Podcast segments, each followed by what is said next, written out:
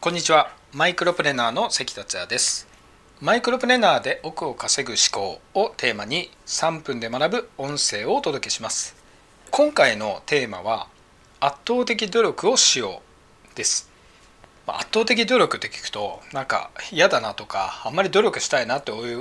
思われる方がいるかもしれないんですけれどもまあ世の中でですね、まあ、億を稼いでる人とかあといろんなまあ業界ありますけれどもいろんな分野でいろんな業界で結果を出している人っていうのは見えないところでまあ圧倒的な努力っていうのをしているわけなんですよね。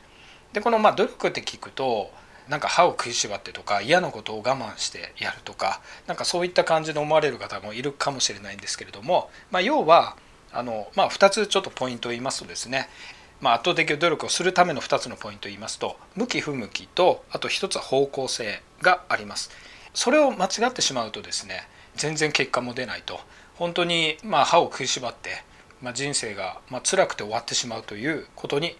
なるのでまず圧倒的努力っていうことについてですねどういうふうにやれば結果が出るのかということを2つのポイントでお話ししていきます。まず1つ向き不向きなんですけれども僕らというかまあ教育はですねまあみんな均等に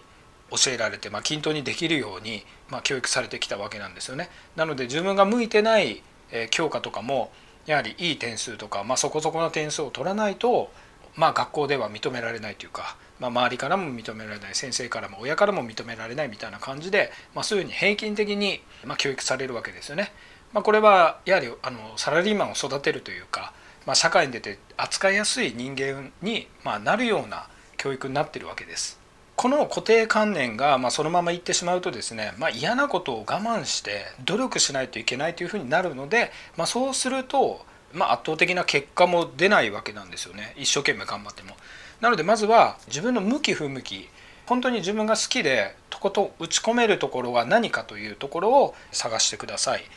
必ずも向き不向きってあるのであの不向きなものを一生懸命やるだけ時間とお金労力の無駄なので自分に向いてることそそれで、え結果が出る結果につながることを探してくださいでもう一つは方向性ですねこの方向性っていうのは、まあ、このテーマは奥を稼ぐっていうテーマなんですけども、まあ、奥を稼ぐっていうことになると、まあ、その奥を稼げる方向性その業界とかそういったテーマとかコンセプトとかがそっちをちゃんと向いてるかってことなんですよね。まあ、稼げないものを一生懸命一生懸命まあ向いてるからといってですねそこを一生懸命やったとしても結果つながらないじゃないですか。なのでその方向性も確認してください。